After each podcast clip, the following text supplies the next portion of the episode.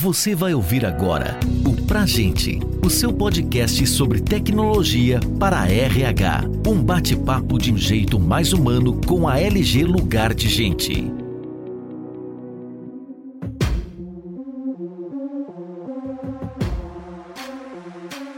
Olá a todos, está no ar mais um episódio do podcast Pra Gente. Eu sou Eliane Dilinski, gerente de operações de games e e-learning na LG Lugar de Gente. Nessa edição, você vai acompanhar o papo que tive com a Gilmar Alvarado, gerente de Educação Corporativa e Desenvolvimento Humano do Banco ABC Brasil. Esse bate-papo ele ocorreu durante a jornada de gamificação, que contou com a participação de vários outros especialistas de mercado. Fizemos uma programação bem bacana para discutir como os games corporativos podem elevar a experiência educacional nas empresas e dos candidatos em processos seletivos. Então, não deixe de conferir. Convido você a conferir outros materiais já disponíveis no link da descrição deste episódio. Bom, recados dados, fique agora com o papo sobre tecnologia como recurso na aprendizagem corporativa. Para a gente aquecer, né, a gente sabe que os métodos de aprendizagem, desde que o mundo é mundo, desde a época lá da Grécia, com a criação das salas de aula, vem evoluindo cada vez mais e a tecnologia tem sido a ferramenta que tem feito com que, assim como em outras áreas né, da humanidade, na aprendizagem ela tem dado um salto cada vez maior que a gente vem acompanhando, né? Você com todos esses anos aí de aprendizagem, né, de trabalhar nas áreas de educação. Eu também tive a oportunidade de trabalhar alguns anos da minha eh, atividade em recursos humanos na área de desenvolvimento organizacional. A gente percebe o quanto que a tecnologia vem evoluindo cada vez mais. Então, eu gostaria que você contasse um pouquinho desse contexto histórico, dessa evolução e como que a tecnologia ajudou e vem ajudando aí os processos e os programas de capacitação da área de recursos humanos. Eu acho que a gente vive um, um momento muito especial. E a gente tem uma pressão pressão no mundo corporativo sobre a própria evolução da tecnologia e todos os benefícios que ela representa e que ela traz. Então, todo tempo entram novas tecnologias, acaba mudando a forma de se fazer negócio, os negócios também vêm se transformando e para isso o mercado ele se torna muito mais competitivo, né? E aí é que entra a nossa parte, quando a gente fala de qualificação profissional. A gente precisa ter profissionais qualificados para dar conta de toda essa mudança tecnológica, como esses novos negócios operam, como que esse mercado está se posicionando. E aí o processo de aprendizagem é fundamental, né? A gente passa aí um processo de aprendizagem para gerar conhecimento e levar toda essa inovação e esse repertório que o colaborador ele precisa dar conta para que ele possa levar essa organização para um outro patamar. Eu acho que a área de educação ela vem em busca de alternativas, ela não está parada. Né? Eu acho que o mundo corporativo ele está muito mais ambientado hoje com as questões do ensino online. Eu acho que já é um mercado consolidado quando a gente fala dessas ferramentas. E a área de educação está se reinventando o tempo todo, né? Isso faz parte até aí da minha tese, né? Como eu falei, como a educação corporativa pode se reinventar com a transformação digital. E o grande objetivo, né, dessa pesquisa foi olhar como que essa área ela pode ser um impulsionador da transformação. Essa pesquisa também eu explorei bastante, né, quais tendências digitais aplicadas à educação estão conseguindo se estabelecer. Então a ideia é a gente conduzir o bate-papo com esse olhar por aqui. Eu acho que o processo educacional eles estão se transformando com a entrada da tecnologia, não dá para ficar sempre no mesmo modelo. E a gente traz uma questão importante, que é a questão de mudar o modelo mental do colaborador. Acho que a gente sai do momento, agora estou parando para fazer de fazer o meu trabalho para aprender, para um momento que assim, vou aprender porque faz parte do meu trabalho. Isso muda completamente todo o conceito, né? A gente começa a incluir aprendizagem, a orquestrar a aprendizagem e trazer a experiência para a necessidade dele, para as habilidades que ele tem que desenvolver para a execução da estratégia. Então, acho que esse é o grande ponto de mudança que a gente vem discutindo, né? E o Moran, José Moran, que fala bastante aí dessa inovação para o mercado educacional, ele traz muita questão de sair de o EAD focado em conteudismo. A gente tem que superar essa coisa de conteudismo, a gente tem que criar ambientes ricos em aprendizagem, claro, com a tecnologia viabilizando tudo isso, mas para conjugar o ensinar em uma interligação, até que ele fala que é simbiótica, entre o que a gente chama de mundo físico e digital. Então agora começa tudo junto e misturado. E aí tem a questão que a tecnologia ela não pode resolver todos os problemas, tá? As pessoas acabam olhando a tecnologia como assim, ah, não, agora ela vai resolver todos os males. Não. Eu acho que a forma com que você emprega a tecnologia para o processo de aprendizado é que vai dizer se ela vai ser uma experiência bem sucedida ou não, que está cada vez mais centrada aí no aluno. Dentro de, dessa pesquisa que eu conduzi, 80% da liderança acredita que há necessidade de inovação no processo de aprendizagem. Então a gente já tem um aliado forte aqui, né? que a gente sabe o quanto é difícil a gente incluir o líder nesse processo. Então as pesquisas já apontam isso. É claro que a gente ainda tem o desafio daquele que ainda não está engajado nesse movimento, mas a liderança ela já pede, tá? Ela já enxerga, talvez ela não enxergue qual o caminho a trilhar, mas ela já sente essa necessidade de inovação nas técnicas de aprendizagem. E aí eu adoro esse desenho aqui, o modelo educacional pouco evoluído,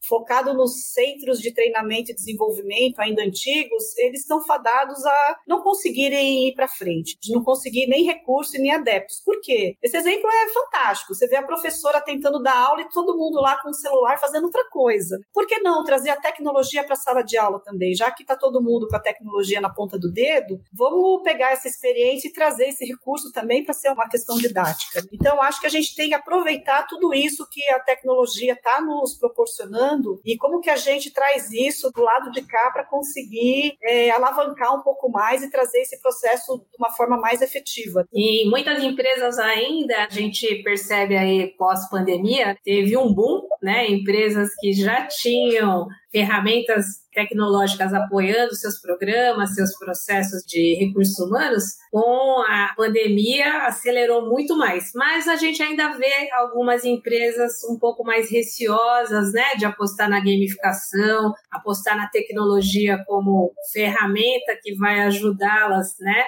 em fazer com que os colaboradores eles realmente atinjam os resultados esperados com maior facilidade, com maior agilidade. Então, é, agora que a gente falou sobre esse contexto, Gil, da evolução, né, que você fez uma retrospectiva da evolução da aprendizagem, a gente vai começar agora a aprofundar um pouquinho mais sobre práticas, sobre como que a transformação digital nos programas de capacitação nas empresas começaram a ter um maior nível de profundidade. A gente percebe vários cases de sucesso de, da gamificação apoiando no engajamento, na medição de resultados, reforçando marca empregadora, reforçando valores, competências organizacionais. E, e só que a gente ainda vê muitas empresas que ainda estão receosas, né? Então, na, na tua experiência, quais que são as principais dificuldades que as empresas podem encontrar nessa transição? Como elas podem se planejar para mitigar esses riscos e conseguir ir introduzindo a tecnologia, a gamificação em seus programas de capacitação e seus processos de recursos humanos? As pessoas elas falam muito como que eu faço para remediar. Eu acho que não tem como remediar. Nós fizemos isso na pandemia, que eu acho que foi importante naquele momento. A gente foi catapultado para o home office, a gente tinha todas as nossas ações educacionais aí que precisavam continuar acontecendo. Então a gente pegou até modelos aí tradicionais e jogou para o online ainda, numa mera perspectiva instrumental de dar conta daquela informação. Mas isso foi, foi bom naquele momento, atendeu uma emergência, mas não dá mais para trabalhar na remediação. Acho que a aprendizagem digital exige um outro modelo, uma outra metodologia diferente e isso precisa de planejamento. Planejamento instrucional para que faça sentido. A gente teve sim essa migração forçada, a gente sabe que esses webinars, essas conferências, elas foram importantes para a gente dar continuidade daquilo que a gente vinha fazendo, mas não reduzir, né, não perder essa oportunidade de construir educação digital de qualidade. A gente trouxe a tecnologia numa perspectiva instrumental, agora a gente tem que ir para um olhar assim, como que eu construo de fato um conteúdo de qualidade, que é uma realidade multifacetada, multidimensional,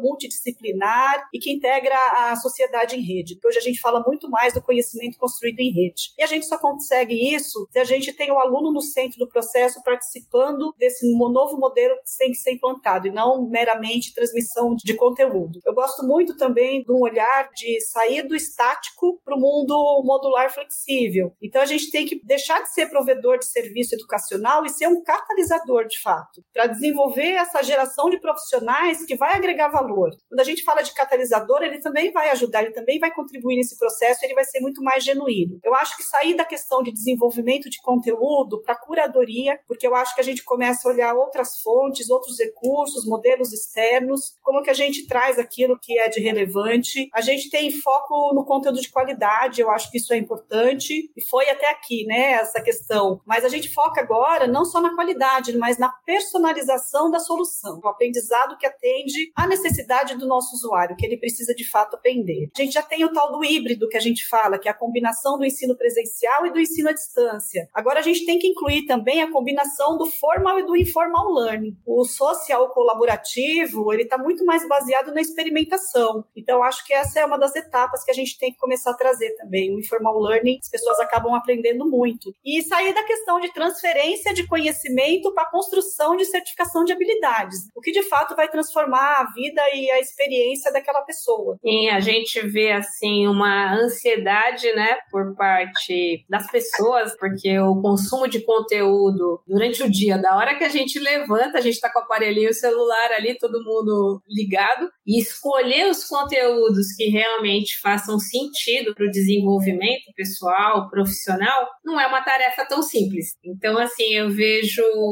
a preocupação no contato que eu tenho com os clientes que nos procuram para desenvolver as soluções gamificadas, os modelos híbridos de trilha online, com, mesclado com presencial, eu vejo bastante a preocupação que hoje analistas, coordenadores, gerentes da área de treinamento, treinamento e desenvolvimento, universidade corporativa, está tendo com colocar realmente o colaborador no centro da estratégia de negócios, porém muito preocupado também que essa coisa de tanto conteúdo que é colocado, né, e conviver com isso, mais o dia a dia que a pessoa uhum. tem ali das entregas reais mais o gestor ali com uma série de coisas que vai trazendo durante o dia. Então, o colaborador também fica com a dificuldade uhum. que se a área de educação, né, corporativa, junto com o gestor, não conseguir fazer com que ele perceba exatamente aonde que ele tem que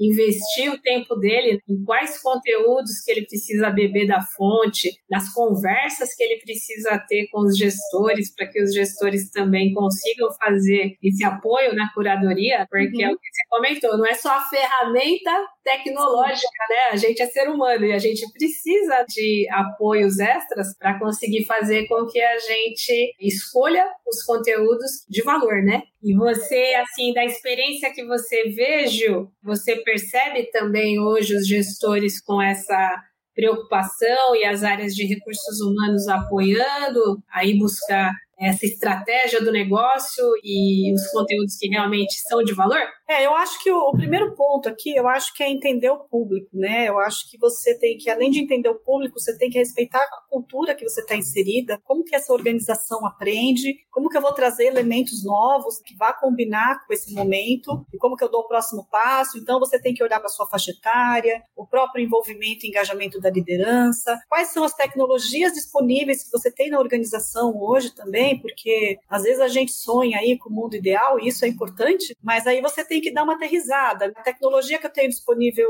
hoje suporta, é claro que a gente tem os, grandes parceiros, e a LG é um deles, que vai trazer soluções aí em nuvem, que não vai depender tanto da tecnologia da empresa, mas assim, eu tenho que ter área de TI envolvida nisso, eu tenho que ter segurança da informação, tenho que olhar para o meu orçamento, né, porque eu tenho que fazer alguma coisa que seja compatível com o orçamento, e aí a minha sugestão, assim, é começar simples, né, ir ganhando corpo ao longo do tempo, trazer um projeto faseado, porque às vezes você traz um projeto com uma estratégia muito forte, com um orçamento que não comporta, então você vai acabar perdendo ao, ao longo do caminho. E eu acho que trazer a, a questão da relevância, trazer a questão da estratégia, como que eu conecto isso, como que eu ganho força, como que eu vou ter um sponsor que vai apoiar nessa atividade. E ter as comunidades que participam, né? Eu acho que você tem que trazer, acho que o processo educacional não é mais responsabilidade só de educação corporativa, é da organização como um todo, e a liderança passa por isso. Ele vai te ajudar também a ouvir essa audiência. E está muito conectado com o mercado. O que o mercado vem fazendo, olho muito como que os bancos estão se posicionando em relação a isso. Claro que eu olho outros mercados também, porque tem práticas aí interessantes, mas assim, é ter claro como que você vai dar força e vai conseguir engajar o público certo e amarrar isso com a estratégia. Eu acho que isso vai ser a grande diferença. O que eu percebi na pesquisa é que já práticas já conhecidas estão sendo muito mais bem utilizadas com a evolução da tecnologia. Então a gente não precisa reinventar a roda. Vamos fazer aquilo que já é bom, mas que agora está mais alavancado, está mais eficiente, e a tecnologia ser utilizada para aquilo que vai agregar valor no processo, no ensino e na aprendizagem. As pessoas ficam falando muito de machine learning, inteligência artificial, chatbot, realidade aumentada Esse mundo ele ainda é bastante compreendido para fins educacionais, tem várias iniciativas bem interessantes mas ainda que não está conectado com o que a gente precisa de trazer de relevante e de estratégico o modelo, o formato que a gente trabalha no Banco ABC hoje, que a gente fala da evolução em conjunto com a estratégia de educação corporativa, com a estratégia da organização. Então, agora a gente fala cada vez mais de aprendizagem colaborativa, não se aprende mais de forma isolada. A construção do conhecimento hoje ela é em conjunto. Então, cada vez mais a gente usa muito o conceito da metodologia de 70, 20, 10. 70% é no dia a dia, é baseado na experiência do outro, como que você constrói a partir daquilo que você traz de referência do seu colega colega, é, com o dia a dia de trabalho, é, você conseguindo também interagir com outras pessoas que não é só do seu dia a dia, e também aquelas 10% que é o conceitual. Tem a questão muito importante aí da aprendizagem digital e omnichannel, que a gente fala agora, que onde você tem a personalização das entregas, tem toda a questão aí da mobilidade promovida pelos dispositivos móveis, e a colaboração cada vez mais em rede. Então, cada vez mais você vai ter que ter diversidade aí de canais para que esse conhecimento chegue na ponta. Quando a gente fala de microlearning, várias alternativas dentro da metodologia proposta, quais são os formatos, quais são as mídias, Hoje a gente vem falando aí das web conferences, a gente vem falando de podcast, evoluiu muito com a entrada das novas tecnologias. O próprio fórum, o chat, eles foram todos reconfigurados para ser muito mais efetivos e eficientes. Tem a questão da experiência imersiva para gerar conhecimento, e aqui quando a gente fala de experiência imersiva, a gente está falando de profundidade na medida certa. A gamificação entrega isso muito bem. Eu acho que a LG já faz isso muito bem, quando ela traz esse olhar do game, que a pessoa vai navegando no game, vai tendo rotas diferentes, de acordo com a pontuação, o nível de conteúdo que ela precisa aí se aprofundar. Então, o game ele é um do, dos fatores que mais se reinventou com a entrada das novas tecnologias. Ele está muito mais fácil, muito mais barato de se desenvolvido, inclusive. E tem a questão do Power BI, como que você gera indicadores e você retroalimenta esse processo, que é aqui de fato que você vai conseguir medir impacto, trazer resultado e conseguir garantir que você vai ter um investimento novo, que você vai garantir aporte para que seu stakeholder fique feliz aí com a evolução que vem acontecendo na área. E aí você passa a ter a curadoria de tudo isso, conciliando ferramentas, colaboração, microlearning, controlando tudo isso, oferecendo de fato uma experiência aí de aprendizagem. Muito legal, Gil. Entrou uma pergunta aqui que eu acho que faz bastante sentido que a gente está conversando, que é do Adelino Paulo Porto. Ele colocou assim: o tema só sei que não sei tem motivado a busca da aprendizagem, com velocidade na busca de conhecimentos diversificados. As avaliações das corporações já conseguem medir essa transformação? É, então, a, a gente discute muito essa questão da avaliação. A gente ficou muito tempo olhando a avaliação de reação para saber se aquilo faz sentido ou não, se o que a gente ofereceu para aquele colaborador foi de qualidade, atingiu o objetivo. A gente vem num momento agora de falar de avaliação de aplicabilidade, o quanto eu consegui promover a transformação daquele negócio. Então, por isso que a gente sempre, quando começa todos os projetos educacionais, a gente sempre tenta trazer o olhar, né? Quem é o stakeholder desse projeto? Quem é o público envolvido? Qual que é a relevância desse tema para a estratégia? Como que eu vou atingir isso? Como que eu vou caminhar junto com essa estratégia? Quais são os impactos que eu vou promover? Que tipo de indicadores eu posso gerar? Eu acho que é isso que vai começar a trazer esse olhar de como que a gente traz uma avaliação mais efetiva. A gente está na era dos dados agora. Hoje a gente não fica mais preso e ah, qual foi a minha carga horária, quantas pessoas eu capacitei. Não, mas qual foi o impacto que eu tive no negócio? Então você tem que estar tá muito embasado e entender qual é o momento atual daquele grupo a ser impactado, qual foi a evolução que ele conseguiu, o quanto ele aplicou isso no dia a dia. Isso não é um processo fácil, tá? Isso demanda tempo, você tem que ter equipe para fazer isso, você tem que ter a área disponível também para responder as pesquisas, para participar. Então, assim, começa pilotando, vê o que está funcionando, o que está sendo mais efetivo e começa a mostrar esses resultados, porque é isso de fato que vai garantir aí a perenidade do que você vem construindo. Sim, você mostrando, né, os dados e fatos de que, ó, o que eu planejei, o que eu falei que ia acontecer e o investimento que eu consegui, né, o orçamento que eu consegui ali aprovar diante dos meus objetivos está se comprovando através dos resultados que começam a ocorrer tanto financeiro como não financeiro, tanto a parte de atingimento de metas financeiras como também a satisfação dos clientes que é tão importante quanto. E trazer assim o que é de mais novo, porque assim, aqui eu entro muito na questão do quanto o RH se capacita para isso. Eu acho que às vezes eu, eu encontro colegas aí tentando falar, tentando vender, tentando articular, mas com um conhecimento muito incipiente. Isso não ajuda você a alavancar e nem falar de estratégia educacional com seu cliente. Né? É, eu bebo muito da fonte da Filatro e da Cavalcante. Inclusive, é um dos livros que eu super recomendo, porque eu embasei muito do que eu falo na minha tese sobre o que elas chamam de metodologias inovativas. Elas falam muito de tendências e inovação na área educacional baseado em quatro metodologias, que batizaram aqui de metodologias inovativas. Compreende a ativa, a ágil, a imersiva e a analítica. Então, quando você olha para as ativas, você está falando de caráter mais incremental, está mais centrada no ser humano, coloca o indivíduo no centro do processo, o que de fato ele precisa aprender. Quando você fala de ágil, aqui você está falando da melhor utilização do tempo. Quais são os atributos que eu preciso perseguir para que eu entregue aquilo na medida certa, no momento certo, com um prazo adequado? Não vai ser mais tudo para todo mundo com aquela carga horária insana, não. Vai ser consumido aquilo que é relevante. Quando você fala das imersivas, é buscar a experiência significativa de aprendizagem, aqui é que eu falo que a gamificação faz total diferença, porque conforme ele vai evoluindo e vendo qual tipo de conhecimento que você precisa adquirir, ele vai trazendo nível de profundidade, e as analíticas que é extrair os dados brutos, né, a fim da gente retroalimentar todo o processo. E aí, só para entender como isso fica, né, no, no planejamento instrucional, aqui a gente está vendo o planejamento instrucional de um conteúdo. A gente sempre fala da unidade, do objetivo, os papéis, as atividades e assim por diante, né? Se você for pegar esse conceito bem bacana que elas colocam das metodologias inovativas, quando você vê metodologias inovativas, você está falando quais são os papéis, quais são as atividades que eu tenho que trazer para esse processo educacional. Quando você está falando das ágeis, você está preocupada com conteúdo e com duração. Aquilo você começa a delimitar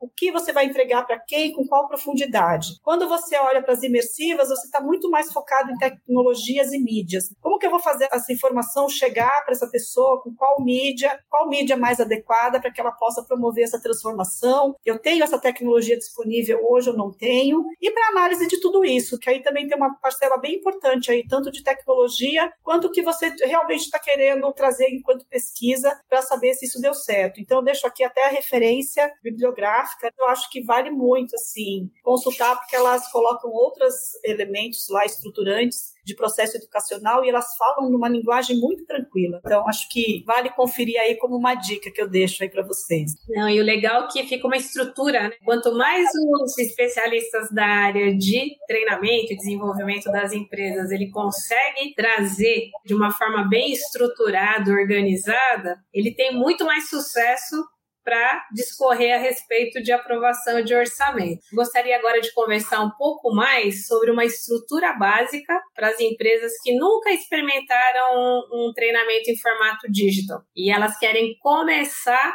né, a investir, a se planejar numa implementação como essa. Então, eu gostaria de saber quais as dicas que você dá para quem está começando, para quem tem ainda algum receio de iniciar a transformação digital né, nos seus programas, nos seus processos de recursos humanos. Eu acho que é não ter o receio. É um pouco já do que eu comentei. Eu acho que é entender o público, entender essa cultura, né? Então, eu estava discutindo com um grupo semana passada. Você fala assim, poxa, mas Aqui funciona mais personagem, funciona mais um modelo com pessoas reais, começar a entender como essa organização aprende, trazer pessoas que são formadoras de opinião, porque você sempre vai ter na empresa alguém que já viveu essa experiência em outras casas, que já gosta desse modelo, trazer ela também para montar a sua squad, para ajudar a alavancar esse tema, né? trazer o envolvimento da liderança, porque ela que vai coordenar isso junto às equipes. E aquilo que eu falei, começar de forma simples. Eu, quando comecei em cima distância, numa empresa que não tinha muito essa cultura, a gente começa ali, publicando um curso, convocando as pessoas, fazendo ela degustar daquela experiência. Com o tempo você vai ganhando força, você já vai falando de jornadas de transformação, de trilhas. Trazer a gamificação é bastante importante, então a gente tem atualmente toda uma parte de LGPD e segurança de informação baseado em gamificação. Então você começa a inserir um público que às vezes não é tão conectado com isso, aí ele começa a ver que aquilo faz sentido e como que ele aplica aquilo para o dia a dia dele. Eu acho que ter essas comunidades que participam da construção em conjunto é muito importante. E sempre estar tá ouvindo a audiência, porque às vezes a gente acha que a gente está abafando o processo educacional, mas aquilo não está combinando com o que o público espera. Né? E aquilo que eu falo, tá sempre atualizado e trazer o que há de melhor, né? E, e conquistar esse público, seja é, para esse mundo digital síncrono ou assíncrono. Sempre trazer aí as boas práticas. Acho que isso ajuda muito. Quem não, não participa desse mundo, acho que é bacana começar a olhar como que isso vem se posicionando. A gente escuta muito falar de EAD, educação à distância. É onde tudo começou. É um mercado consolidado, depois a gente passou a falar de LMS, que são as plataformas de gestão, onde a gente teve a oportunidade de começar a trazer trilhas, jornadas para os públicos em específico. Entraram os LCMS, né, que são as plataformas que têm todas as ferramentas de autoria, de construção de repositório de conteúdo. Esse é um mercado já consolidado. Ninguém tem mais dúvida que isso funciona. O olhar antes era muito mais focado para, ah, eu tenho uma dispersão geográfica grande, eu vou usar tecnologia. Não. Qualquer empresa hoje tem que ter tecnologia. Por quê? Porque ela otimiza o seu dia a dia. Não importa se eu estou sentada com meu colega. Eu tenho que ter uma solução educacional que o conhecimento está na ponta do dedo. A gente entra agora com um momento de novas tecnologias voltadas para a educação, o próprio LXP, que vocês já devem ter ouvido falar, que é baseado na experiência, e os learning records, né, que são a forma com que você coleta, armazena, recupera essa experiência de aprendizagem. Esse também é um mercado que está em consolidação ainda, vai passar por um período de maturação. Mas para vocês terem uma ideia, esse mercado do LXP, ele mal se consolidou, a gente está migrando para um próximo estágio agora. A gente começa a falar de ecossistema de aprendizagem, onde está focado o quê? Contexto capacitante. Então eu não posso mais ter só a pura gestão que é do LMS e eu não posso ter só aquela plataforma baseada baseada em experiência. Hoje a gente está conectando as duas, então já tem soluções que traz o LXM. O que seria isso? Eu tenho o controle necessário, a gestão necessária, os conteúdos que eu preciso evoluir na organização, mas eu também estou trazendo experiência. Então, experiência e usabilidade ganham o topo da lista de prioridade quando você fala do seu usuário. Eu tenho que ter uma inteligência por trás para poder fazer uma curadoria do que ele está consumindo. Eu não vou mais consumir só o que eu ofereço na trilha, eu vou trazer de repositórios externos, eu vou trazer coisas que estão na internet, eu tenho outras tecnologias que oferecem conteúdo, eu vou conectar aqui. Então, quando você começar a ouvir falar de EAD daqui para frente, você não está falando mais de educação à distância, você está falando de experiência de aprendizagem digital. E eu acho que isso faz toda a diferença. A gente entra para um universo agora do digital on life, essa realidade toda hiperconectada. Então, o ensino à distância, agora eu acho que ele evolui aí para um outro patamar. E eu falo, quem não entrou ainda precisa correr atrás Por quê? Porque é aquilo que eu falo, é o custo da não adoção. O mercado ele está muito evoluído, as coisas vêm acontecendo o tempo todo, e isso tem sido até uma estratégia até da sua própria marca. Quando você vai ao mercado buscar um profissional, ele quer saber como essa organização aprende, que tipo de informação ele tem, quais tipos de conteúdo, se tem algum programa relevante, como que ele vai consumir essa informação. Então, acho que isso acaba sendo muito importante daqui para frente de uma certa forma. E eu vejo muito assim, práticas educacionais baseado em TI ainda se apresentando de forma muito isolada, desconectado da estratégia, isso não alavanca programa educacional. Custo é um grande desafio, mas se você conseguir olhar para a relevância, para o impacto e para o resultado, você consegue vencer essa barreira de custo. Sair da questão do comando e controle, eu não vou mais prestar contas de carga horária e nem de número de cursos concluídos. Eu vou começar a falar de indicadores de resultado. E a estratégia educacional, ela ganha força se ela estiver amarrada com a estratégia da organização. A transformação digital, ela só vai colaborar se ela trouxer o aluno para o centro do processo, tiver relevância e agregar valor. Então fica muito claro que não é o que a tecnologia da informação faz. A gente não pode atribuir a tecnologia que não funcionou. É assim como a gente usa essa tecnologia para alavancar a educação, a organização e criar esse valor. Isso seria o principal que eu vejo nesse processo. Por falar em audiência, temos duas perguntinhas aqui para a gente ajudar nossos participantes. A Juliana Reis, ela hum. traz o seguinte: empresas que possuem colaboradores que não têm muito acesso a centro de treinamento ou mesa fixa no escritório, qual tipo de formato de objeto educacional faz mais sentido para incluí-los? Olha, eu tenho visto aí várias possibilidades, tá? Hoje eu trabalho num mercado que hoje a pessoa está conectada, ela está no escritório, ela tem recursos, mas eu tenho percebido várias iniciativas. Hoje todo mundo tem um celular, todo mundo tem um dispositivo que ele possa consumir informação e conteúdo. A maioria das plataformas hoje oferece um aplicativo que você pode consumir essa informação. Então acho que eu tenho percebido que empresas têm ido para esse tipo de recursos. O próprio banco, né, a gente tem a equipe comercial que conecta os conteúdos via tablet porque ele não está sentado no escritório, ele está fora visitando clientes, é uma forma dele acessar. Eu já vi pessoas de chão de fábrica mesmo colocando totem para a pessoa consumir algumas pílulas lá de informação. Eu já vi webconferências em refeitórios, juntou a galera ali um momento e trouxe o conteúdo, a informação, mas trouxe uma coisa interativa, que entra lá um QR Code, que ela participa lá da enquete, ela faz parte lá da discussão. Então tem uma série de recursos novos empregados aí pela tecnologia tecnologia, que dá para sair desse modelo, só tem o desktop, só consumo pela plataforma. Tem outras coisas acontecendo, o próprio podcast, a pessoa pode ouvir no trânsito, no seu carro, no ônibus, enfim, tem muita coisa boa aí surgindo. Não, e essa criatividade, achei o máximo aí essa experiência que você trouxe de no refeitório, né? Utilizar o espaço ali do refeitório e aproveitar o momento, né? É a criatividade dos especialistas de recursos humanos ajudando as pessoas no desenvolvimento. Tem mais uma perguntinha aqui. Gostaria de saber se durante sua experiência como gestora de programas de treinamento, você participou de algum projeto que foi muito inovador. A gente teve um programa do Tryouts, que é um programa de intraempreendedorismo, é um programa focado em inovação, o próprio nome já diz inovação. O processo educacional tinha que ser inovador. O banco todo foi convidado a dar as suas ideias de coisas coisas que ele poderia promover melhoria na organização. Então, tinha o processo que, em alguns momentos, participava a organização toda, em outros momentos, participava o grupo que estava sendo elegível aí com seus projetos. E aí, todo o conteúdo que a gente trouxe era para a construção daquela ideia que ele trouxe, e ele apresentava isso numa banca. Isso foi muito inovador, porque eu trouxe o processo educacional aplicado no desenvolvimento de um projeto de inovação para a organização. Então, tudo que ele aprendeu fazia sentido na prática. Então, ele tinha sempre aquela questão do, do desafio, da provocação. A provocação era para o banco todo, depois vinha aquela questão do aprender, e depois ele ia para uma oficina de aplicabilidade. Então, o processo todo educacional, lá na frente, cuspiu alguma coisa que foi útil para a organização ou que o profissional saiu de lá melhor. Então, esse ele foi bem interessante. Quem quiser conhecer depois, pega meu contato que a gente apresenta bacana que você fez né, nessa experiência é cocriação pura. Você traz o colaborador para ele apoiar, traz os patrocinadores, né, os gestores envolvidos, para que eles, desde o início, se sintam parte da experiência e consigam navegar na jornada desde o início até o final para ver os resultados colhidos e melhorar constantemente. E entregar um produto lá na frente, né? Que isso foi importante.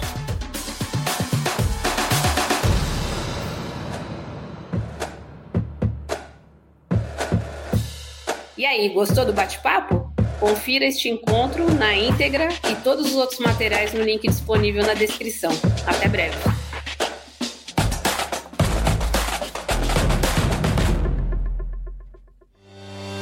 Você ouviu o Pra Gente, o seu podcast sobre tecnologia para RH. Saiba mais sobre a LG Lugar de Gente e confira outros conteúdos como esse em lg.com.br.